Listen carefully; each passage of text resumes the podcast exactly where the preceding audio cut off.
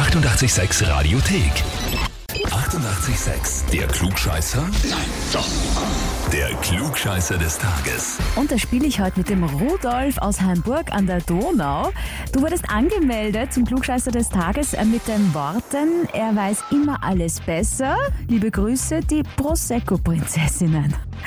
Wer sind denn die Prosecco-Prinzessinnen? Prosecco-Prinzessin ist es eine, ein wilder Haufen, kein Verein von äh, netten Damen, die nur Prosecco trinken, einmal im Monat sie treffen, so viel ich weiß, und mit dem für jede äh, geöffnete Sektflaschen was beiseite legen und dann so in soziale Projekte investieren. Okay, und, und wieso bist du dann der Klugscheißer? Das weiß ich nicht warum, aber ich bin der Gatte und der Vater von zwei Prosecco-Prinzessinnen.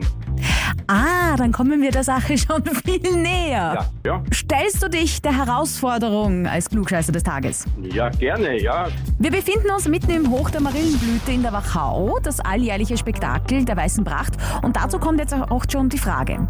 Woher kommt die Marille eigentlich? Wo liegt die Wiege der Marille?